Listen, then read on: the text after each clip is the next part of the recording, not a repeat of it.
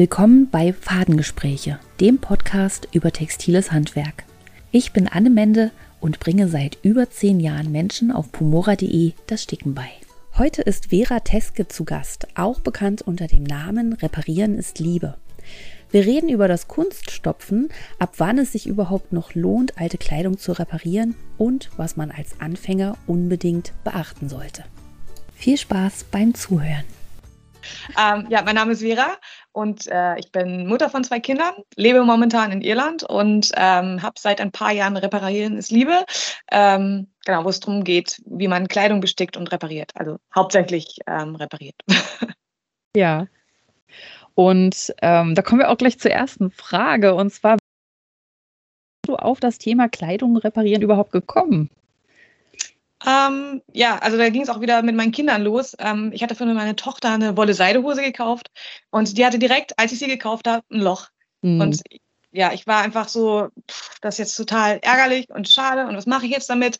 Und dann dachte ich, jetzt muss ich das irgendwie reparieren. Ich habe vorher überhaupt gar keine Ahnung gehabt. Also ich habe keine Nadel vorher in der Hand gehabt. Ich habe keinen, ich wusste nicht, was ich damit anstelle und musste mich dann so durchwursteln. Und ähm, genau, das war so der Anfang von dem Ganzen.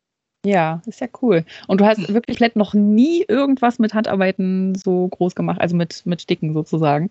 Nein, gar nicht. Also in der Schule konnte man auswählen, ob man Holz ähm, machen möchte mhm. oder eben Handarbeit, Team Holz. Ja. und ähm, weil ich auch kleiner bin, hat meine Mama immer meine Hosen umgenäht und sie wollte es mir ähm, beibringen, aber ich hatte einfach überhaupt gar keinen Elan. Und ähm, genau, und ich glaube, heute ja. ist es auch ganz gut so, dass es so gelaufen ist, weil hätte man mich da versucht, in was reinzudrücken, hätte es wahrscheinlich nicht funktioniert. Also ja, Gott sei ja. Dank hat mir das niemand zeigen wollen.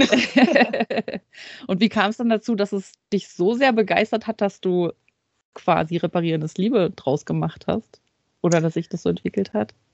Ähm, ich glaube, also meine Tochter war ja noch sehr, sehr klar in Elternzeit. Ähm, ich glaube, es war einfach, weil ich ein Hobby gefunden habe, was ich neben den Kindern machen konnte. Also so schnell abends, ähm, weiß nicht, wenn das Baby weint, konnte ich dann einfach die Sachen hinwerfen und hinlaufen und es war okay. Ich musste nichts mehr wegräumen oder so. Und ähm, ja, ich konnte selber irgendwie was schaffen. Ne? Also ich hatte nach kurzer mhm. Zeit ein Ergebnis, ich habe was Schönes gekriegt und ähm, mich hat das dann so so entspannt abends. Nach dem turbulenten Tag war das einfach mal schnell zehn Minuten was, was machen. Ähm, ich glaube, das war der Hauptgrund, dass ich da selber aktiv werden konnte und was Schönes zaubern. Ja, ja, auf jeden Fall. Also ich kenne es auch noch von damals, als meine noch klein waren.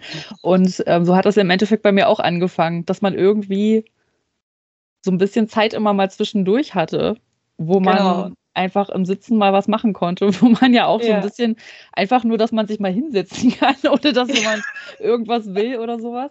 Ähm, ja. dass, ähm, dass man einfach mal die Ruhe zwischendurch für was hat. Aber man hat trotzdem nicht so viel Ruhe, dass man jetzt einen Mittagsschlaf machen möchte oder so, mhm. sondern dass man irgendwie was Sinnvolles sozusagen noch irgendwie machen möchte. Ja. Genau. Genau. Ja, vor allem, ich glaube, das Sinnvolle war es auch mhm. irgendwie. Es war so ein, so ein Hobby, wo man sagen konnte, es hat ja einen Grund, warum ich das mache. Ich mache ja. das jetzt nicht, ich male jetzt nicht irgendwas und ich mache das ja irgendwie für meine Kinder, damit die Klamotten wieder ähm, okay sind. Und ja. das war irgendwie so beides zusammen hat es. Ja, und gerade bei Kinderklamotten hat man ja so viele Abnutzungsstellen, so wie an den Knien ja. oder sowas, ne, wo es dann einfach schade drum wäre, das wegzuwerfen, wenn man mhm. einen was drauf nähen könnte oder sowas. Was ist für dich das Besondere am Reparieren oder am Besticken? Mm, ja, also ich glaube vor allem, dass ich eben was mit, mit wenig Mitteln schaffen kann. Mhm. Ähm, dass es so diesen Nachhaltigkeitsaspekt einfach hat und ähm, dass ich aus was Negativem was Schönes wieder zaubern kann. Ne? Also ich glaube, die drei Sachen ähm, gepaart miteinander ja. ist es. Ja. Du hast ja auch am Anfang eher so die normal, ich sag jetzt mal normalen Repariertechniken so gemacht und bist ja dann auch in die Motive dann auch neuerdings so gegangen. Was war ja. da so? War das einfach, weil dir das mehr gefällt oder wie ist das passiert sozusagen? ähm, ja, also ich habe ja am Anfang, muss ich mir so ein bisschen durchwurschteln, ein bisschen testen, was kann man denn machen, wie funktioniert es denn mhm. überhaupt? Und äh, ich bin dann ganz schnell dahinter gekommen, dass ich jetzt nur was stopfen hat mir nicht gefallen. Ne? Also ich habe dann mhm. und habe dann gedacht, naja, okay, ist jetzt irgendwie, ist in Ordnung, aber ist jetzt nicht der Knaller. Ja. Und ähm, genau, dann musste da irgendwie was Schönes drauf und so bin ich dann zu dem Sticken gekommen und ähm, genau, und mittlerweile merke ich einfach, dass das Reparieren, das mache ich gerne, aber das Motiv drüber packen, das so das. Das i-Tüpfelchen, so, ne? Ja. Da, ähm, da steckt dann auch so mein, mein Herz mit drin, ne? Wenn, wenn ja. was Schönes drauf ist, dann weiß ich, okay, jetzt ist es fertig, jetzt ist es gut. Ja. Ich muss auch echt sagen, dieses äh, sichtbare Reparieren ist auch gar nicht so meins. Also, dass man diese Reparaturstellen so sehr sieht, also mhm. so sehr als Flicken oder als repariert irgendwie so sieht. Und ich finde, ähm, die Sache, da zum Beispiel ein Motiv drüber zu machen oder eben wirklich das Garn dann auch in der Farbe zu nehmen, wie der Untergrund so ein bisschen ist, das mhm. ist, äh, finde ich irgendwie, also gefällt mir persönlich besser. Ich meine, das ist ja auch Geschmackssache letztlich, Absolut, aber ja. das finde ich auf jeden Fall ganz cool, wie du das ja. da machst. Und du reparierst es quasi vorher und dann stickst du was drauf? Oder? Genau. Mhm. Genau. In der Regel ähm, muss es repariert werden. Also entweder, es gibt ja diese Technik von einem Löcher zuziehen, mhm. ähm, wo man einfach von links dann ähm, das Ganze mit einem äh, einfachen Stich zuzieht. Das ist ja. so die ähm, schnellste Variante. Und dann siehst du eben, wo, du, wo die Fäden entlang gelaufen mhm. sind. Ähm, und darüber kann man dann einfach was sticken. Ähm, oder, weiß ich nicht, wenn die Stellen ausgedünnt sind, dann musst du irgendwie ein ähm, also du musst auf jeden Fall vorher immer reparieren. Es gibt immer mal wieder auch Kollegen, die sagen, ah, du kannst einfach so drüber sticken. Funktioniert vielleicht für kurz, für ein paar Tage, aber gerade mhm. wenn es Kinder sind, die die Kleidung anhaben, das reißt dann meistens ganz schnell aus. Also mhm. es ist dann einfach schade drum, wenn man sich die Mühe gemacht hat äh, mit dem Sticken und dann ja. ist es gleich wieder kaputt. Ja, auf jeden Fall, ja. Ähm, das Thema Reparieren und der Nachhaltigkeitsgedanke allgemein, der hat ja in den letzten Jahren sehr stark an Fahrt aufgenommen. Meinst du, dass es weiter, also ich sag mal, anhalten wird es wahrscheinlich, aber meinst du, es wird noch mehr und stärker oder dass es wirklich einfach so ein Trend ist, der jetzt gerade einfach so da ist? Hm. Ähm, ja, also es ist ja auf jeden Fall extrem, hat es zugenommen. Ne? Mhm. Ich, ich merke das ja auch, äh, wie, wie ich gewachsen bin auf meinem Account und so.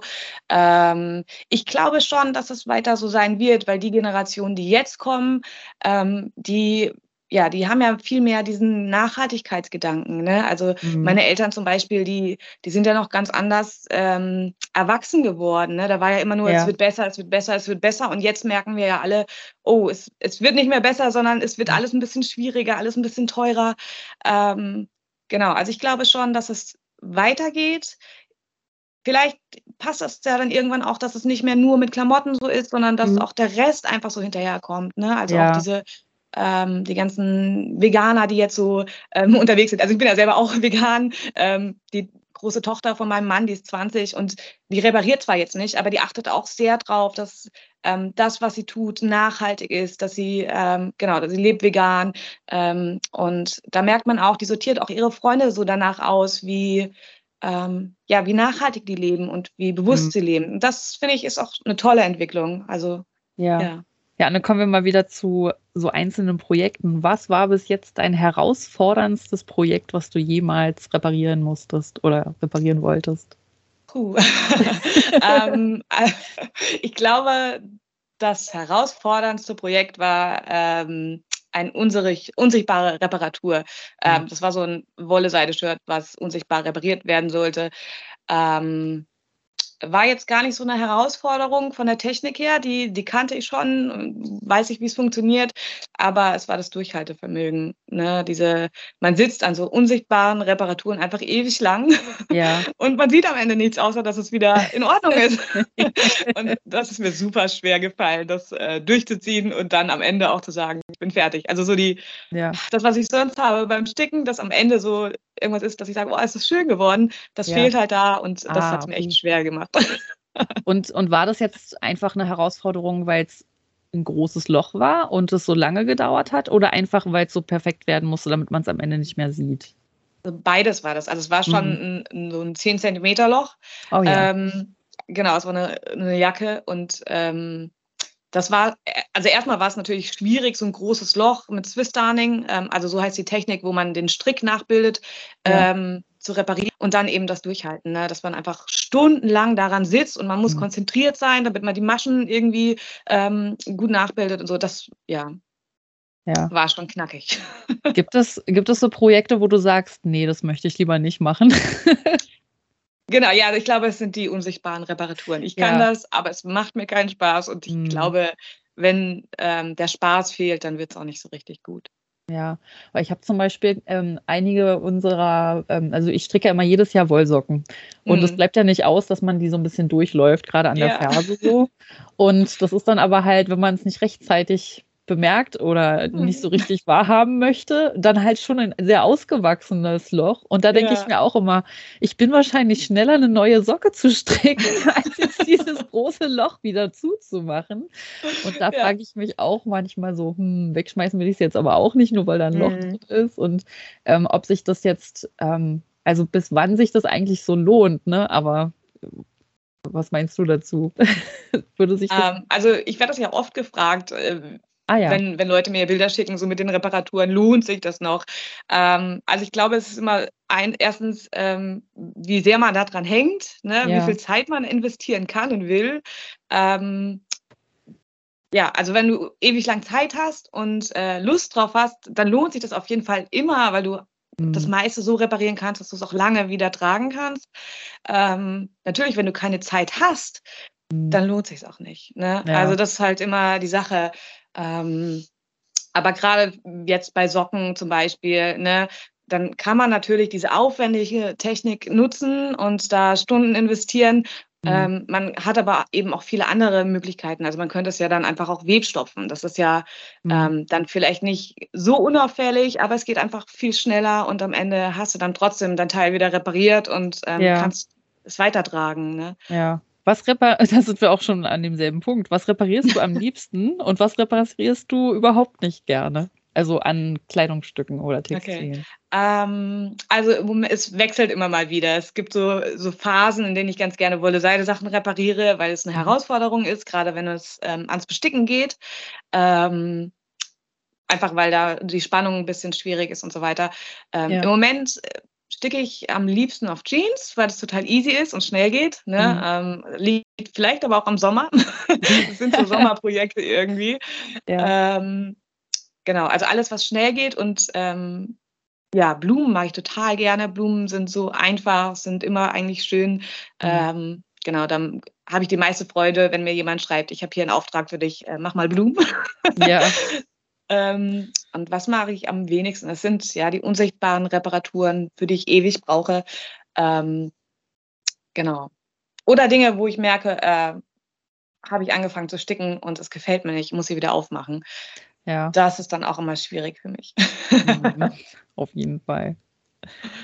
Ähm, jetzt, was würdest du einem kompletten Anfänger, also jemand, der wirklich auch noch nie eine Nadel in die Hand genommen hat, was braucht man, um sein erstes, seine erste Strickjacke oder sowas zu reparieren? Mhm. Was würdest du da empfehlen?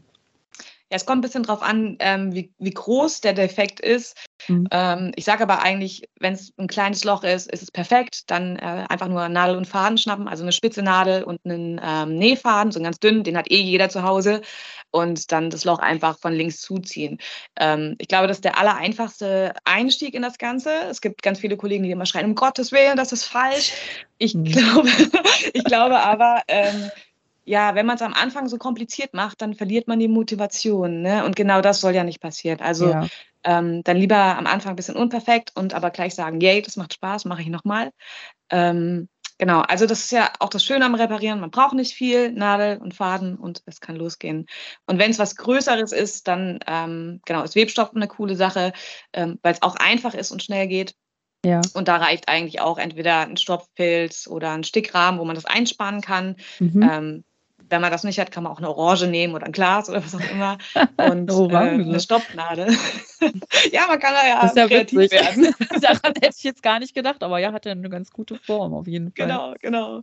Ähm, ja. Genau, ja, die Stopfnadel, das sind ja einfach nur Nadeln, die oben ähm, rund sind mhm. und ähm, ein Wollgarn. Ne? Also ich nehme ganz gerne bei so ganz dicken Stoffen ähm, Reste von meiner Mama, die so, die strickt auch Socken und da kriegt man die Reste, dann kann man die ganz gut nehmen. Ähm, genau, also es ist in beiden Fällen einfach überhaupt nicht viel, was man braucht. Ja, ja, genau. Äh, du hast ja ein Buch geschrieben, ja. soweit ich mich erinnere. Wie ist das denn passiert? wie ist das denn? Weiß ich auch nicht so genau. ähm, das war auch ziemlich zu Beginn. ähm, also wir haben das jetzt mittlerweile schon ein paar Mal überarbeitet, aber der, der Startschuss dafür war, dass ich eben, ähm, ich war in den Ökogruppen auf Facebook und habe da halt dann schon auch öfter mal gezeigt, so, oh, ne, ich habe einen Wallbody, der ist kaputt gegangen, den habe ich repariert. Und dann ähm, haben mich halt immer die Leute gefragt, ja, wie hast du das gemacht? Wie funktioniert das denn? Und ich habe auch allen geantwortet. Also ich hatte da so richtig Spaß dran. Ne? Ich habe ja. das äh, allen erklärt und, ähm, und dann kam aber der Punkt, dass das hat viel zu viel Zeit gekostet. Ich mhm. konnte das gar nicht mehr alles bedienen. Dann habe ich mir auch selber ein E-Book gekauft und das war aber so, äh, da standen so Sachen drin wie häkel doch die Masche hoch und so. Und dann war ich schon so, was denn für eine Masche? Ich habe gar keine Ahnung, was eine Masche ist. Ja. ähm, und dann kam mir der Gedanke, ja, na, dann schreibe ich das jetzt selber auf. Ne? Mhm. Und ähm, irgendwie ist dann so das Buch passiert. Und es war total unüberlegte Sache. Also es war einfach, ähm, die Leute wollen das wissen. Ich weiß ungefähr, wie es funktioniert. Jetzt schreibe ich es auf und wir gucken, was passiert. Ja. genau. Gab es da so Hürden, die beim, äh, bei, dem, bei der Erstellung des Buches oder beim Druck oder sowas passiert sind? Du hast es ja auch richtig drucken lassen, ne? Genau, genau. Wir haben ja. bisher alle Bücher drucken lassen. Ähm, ja. Und es gab eigentlich immer Hürden. Also beim ersten war es natürlich so die, die ganze Technik. Ne? Wie, wie mhm. schreibe ich dann überhaupt ein Buch? Das mhm. kannst du ja dann auch irgendwie nicht auf Excel machen. Ne? Oder ähm, dann hatten wir ein ultra tolles äh, Programm, mit dem man Bücher schreibt. Und dann haben wir aber festgestellt, nach dem Schreiben, dass alle Bilder total verrutscht waren. Also die waren an ganz mhm. anderen Stellen und es hat oh gar nein. keinen Sinn mehr gemacht. Oh, ja. ja. Und dann ähm, hatten wir aber Glück und uns hat jemand so ein kostenloses Programm vorgeschlagen. Das haben wir uns angeguckt und das war dann so der Gamechanger. Ähm, Ansonsten war auch erstmal zu überlegen, was müssen denn die Leute wissen. Also für mich ist ja ganz klar, wenn ich was mache, also die, mhm. die Abfolge, aber das dann in Bilder zu bringen und dann auch nochmal zu verschriftlichen, ähm, das war schon knackig, genau. Und beim Drucken war es auch jedes Mal Drama für uns. wir haben es komischerweise schaffen wir das immer äh, oh, vor nein. Weihnachten, dass wir sagen, okay, wir möchten gerne vor als Weihnachten herausgeben dann ähm, und wir sind immer zu spät und jedes Mal ist es sehr, sehr knapp. ja, die Weihnachtsdeadline ist immer so die schlimmste von allen wahrscheinlich. Ja, ja genau. An dieser Stelle eine Kurzunterbrechung. In den Shownotes findest du eine Liste zu vielen tollen Stickbüchern, wie zum Beispiel auch das von Vera. Ob als Geschenk für die eine Freundin, die schon alles hat, oder einfach für dich selbst, lohnt es sich, mal reinzuschauen. Und jetzt geht's weiter. Ja, woher holst du deine Inspirationen für deine Motive zum Beispiel? Ähm, ganz unterschiedlich. Also bis jetzt war es oft noch so, dass meine Kinder gesagt haben, ähm, was sie denn möchten. Ne? Mhm. Also Dinos, Blumen und so weiter. Ne? Ja. Äh, mittlerweile ist es so, dass meine Kinder ähm, nicht mehr so viel Wolle-Sachen äh, anziehen. Das heißt, sie da gar nicht mehr so viel. Mhm. Ähm, aber hauptsächlich eigentlich aus Naturbüchern. Ne? Also ich habe gerade so ähm, der Kosmos Pflanzenführer. das ist ein ganz tolles Buch, da sind ganz viele tolle ähm, Bilder drin und ansonsten ja, auch Pinterest schaue ich manchmal. Ich gucke mir ganz gerne ähm, Tätowiervorlagen an ja. und ähm, genau, ah, das ist ja das spannend. Tätowiervorlagen. ja. ich finde es auch ganz witzig, ähm, was man so in anderen Bereichen so ein bisschen auch noch findet, weil man ja gerade so in dieser äh, Handarbeits- Ecke sehr viel sich wiederholende Motive findet, mhm. gerade so bei den Blumen und so. Genau. Da hat man dann irgendwie gesehen. Und ich finde auch ja. zum Beispiel Bücher, auch so alte Zeichnungen in Büchern, finde ich auch immer ganz spannend. Äh, da zu gucken. Und ähm, aber ja, bei Tattoo-Verlagen habe ich noch nicht geguckt, tatsächlich. Gut, ja, das fand ich immer, macht es ein bisschen einfacher, weil wie du sagst, es gibt irgendwie alles schon. Und wenn man ja. durch Instagram, wenn man da so seine Künstler hat, die man immer wieder anschaut, ich habe immer so das, den Gedanken, oh nee, jetzt kopiere ich das. Ne? Ja. Das will ich ja gar nicht. Ist ja einfach auch nicht schön für, für diejenigen, die sich vorher die Arbeit gemacht haben.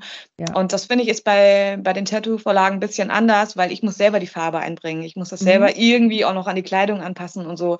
Und ähm, genau.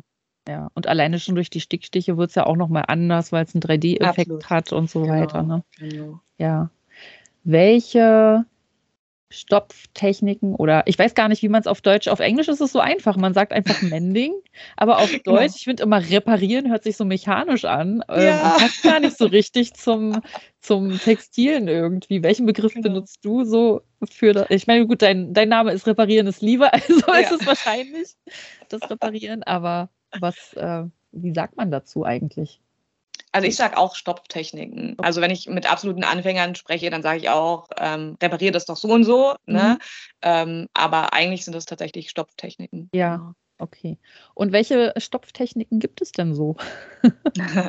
ähm, ja, also es gibt eigentlich gar nicht so viele. Ähm, es gibt das Webstopfen, das ist ähm, die Technik, wo du ähm, webst, ne? also einen Faden ja. oben, einen Faden unten drunter und dann gibt es so diese, diese Kreuze. Ja. Ähm, das ist auch eine super ähm, Technik für Anfänger. Also gerade wenn du wenig Ahnung hast, wenn du wenig Zeit hast und ähm, ist es ein guter Start.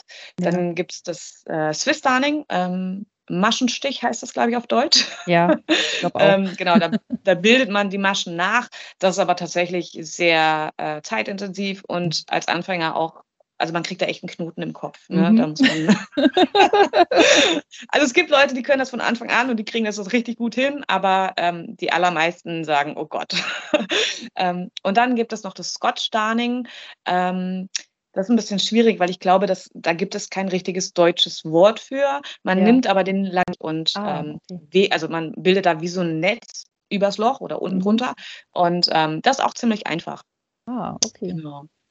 Ja, ich habe mal versucht, meinen ähm, na, Zopfpulli, also so einen gestrickten, selber gestrickten. Ja. Und jedes Jahr wieder sind da neue Löcher wegen der Motten drin. oh nein.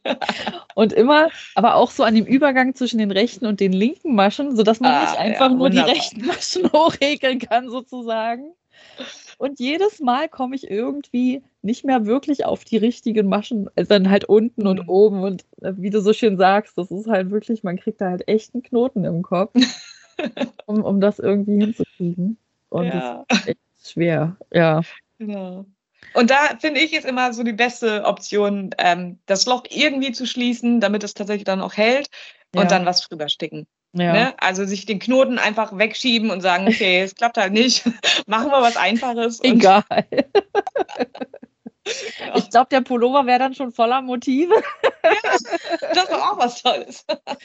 Ich hatte auch mal überlegt, ob man nicht äh, gerade so Wollsachen, ob man die nicht auch filzen, also ob man die mit so einer Filznadel nicht auch irgendwie überdecken kann. Aber ich weiß immer nicht, ob das in der Waschmaschine dann auch wirklich hält. Also ob das die Belastung ja, mhm. also es ist, man kann das schon machen. Das Problem ist aber, ähm, es funktioniert nicht bei allen. Und mhm. gerade wenn es dünne Teile sind, will ich es auch ja. absolut lassen. Ne? Ja, ähm, einfach weil die Nadel einfach so viel kaputt macht auch. Mhm. Das Problem, das Hauptproblem ist, dass du die Filz, die gefilzten Stellen kannst du nicht mehr ähm, entfernen. Also du musst es rausreißen oder rausschneiden.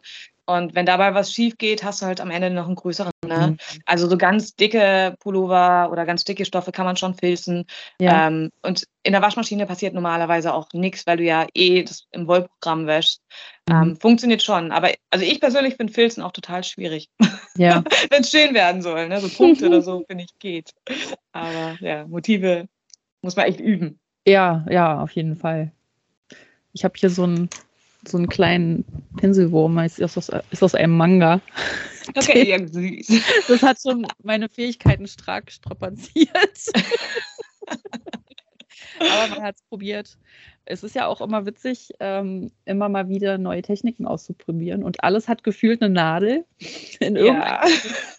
Und alle Nadeln sind irgendwie unterschiedlich. Und ja. ähm, ich weiß ja nicht, ob du im öffentlichen Bereich auch schon mal ähm, gestickt hast oder sowas. Aber hast du da auch mal Kommentare gekriegt, ob du häkelst oder sowas? Ähm, also ich habe das eigentlich früher immer gemacht, wann immer die Zeit es zugelassen hat. Ich habe so ein, ich habe nie Taschentücher dabei oder so, mhm. ähm, aber ich habe immer irgendwas zum Sticken oder zum Reparieren in meiner Handtasche. Ja. Und ähm, wenn die Kinder, weiß ich nicht, am, im Sand gespielt haben oder so, dann habe ich meine Sachen rausgeholt und habe ein bisschen repariert.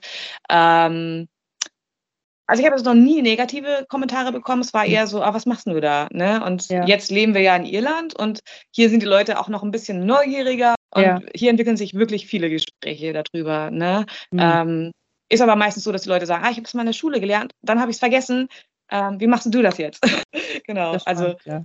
Ähm, ich habe damals in der Uni immer meine Handpuppen gestrickt. Ich habe ähm, Okay. während der Uni-Zeit so einen Lavanda-Shop noch gehabt und wo ich zum in, aber in so Kinderhandgröße, weil mich das immer Mhm. gestört hat, dass die Handpuppen immer so Erwachsenenhandgröße Ja. waren. Und ähm, da habe ich also von Klöppeln bis Häkeln, alles wurde irgendwie genannt. Oder Sticken kam, glaube ich, auch, wo man so richtig gemerkt hat, Leute, ich habe hier mehrere Nadeln in der Hand, das ist definitiv nicht nähen, was ich hier tue. wo man so richtig gemerkt hat, dass äh, viele gar keine Ahnung davon, also selbst Mhm. so richtig einfache Sachen wie Stricken gar nicht so richtig. Also das, also ich meine, es war ja schon ein Wunder, dass jemand das Wort klöppeln konnte. Aber da merke ich immer, dass das Bewusstsein so in der Allgemeinheit gar nicht so groß ist für die ganzen Ja. Handarbeiten. Ich meine, gut, Ja. das waren jetzt auch ja alles jüngere Menschen, aber das fand ich schon sehr schockierend manchmal.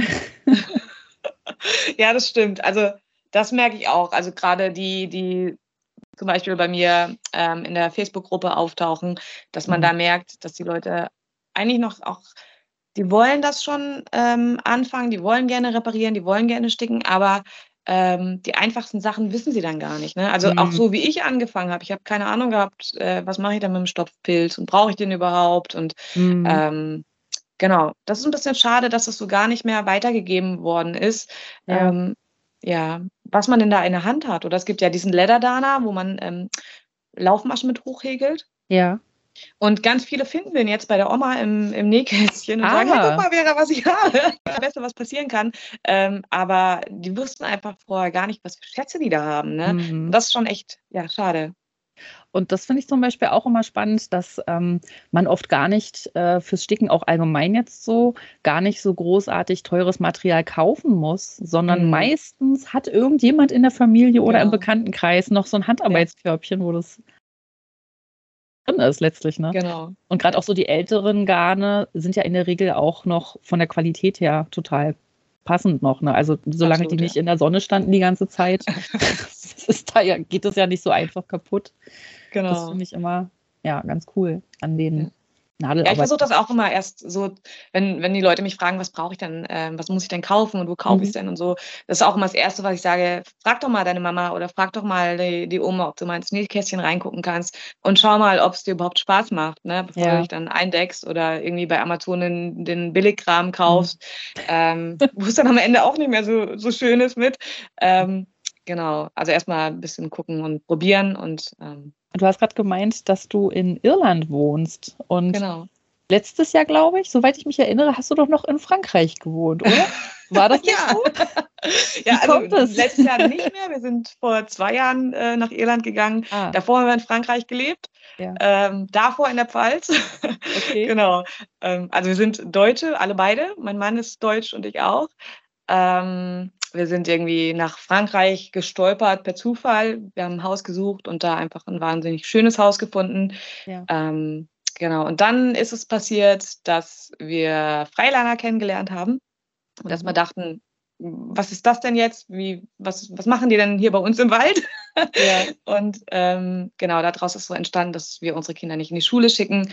Ähm, und vor zwei Jahren war es so, dass Frankreich ähm, Homeschooling nicht mehr erlaubt hat. Die haben gesagt, Ja. das ist jetzt, jetzt illegal, Kinder müssen zur Schule. Ah, Und dann haben wir gesagt, okay, jetzt brauchen wir eine legale Alternative und sind so nach Irland gekommen. ah, Genau. Also es war nie geplant. Wir hatten Irland nie auf dem Schirm. Wir Mhm. waren hier mal im Urlaub vor zehn Jahren, aber hatten keinen Elan, nochmal auszuwandern.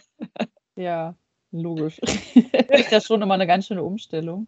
Absolut, ja. Aber es war eine sehr, sehr gute Entscheidung. Also Irland ist einfach ach, wahnsinnig nett, Ja. ähm, wahnsinnig schön, sehr entspannt.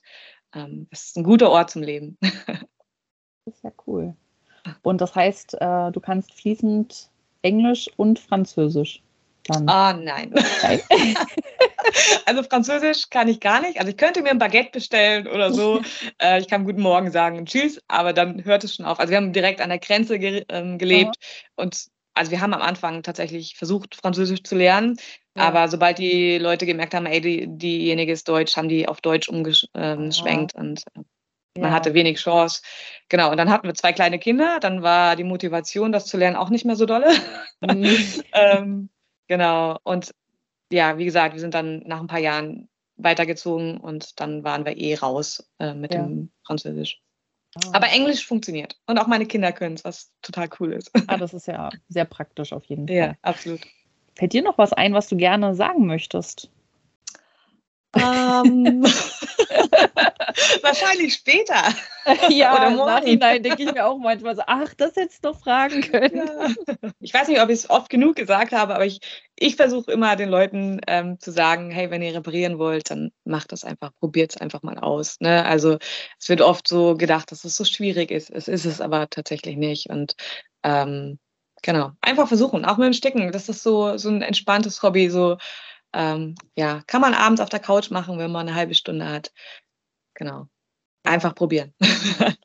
Man kann es ja auch oft überall mit hinnehmen letztlich. Ne? Genau. Das finde ich auch ganz spannend, ja. dass man das einfach in so einen kleinen Projektbeutel reinmachen kann und dann liegt es halt rum und man hat jetzt nicht ähm, einen riesen Webstuhl oder eine Nähmaschine genau, oder muss jetzt genau. irgendwie Strom haben dafür. Ich finde auch, ja. dass, dass es ähm, sehr, oh, jetzt fällt mir das deutsche Wort nicht ein, accessible zugänglich ist oder ein, ja, also das stimmt auf jeden Fall. Ja. Muss man aufpassen, wenn man dann mal so drin ist im Reparieren und Stecken. Es macht ja auch so ein bisschen süchtig. Dann hat man am Ende diese, diese zehn Beutel mit Projekten. Äh, ja.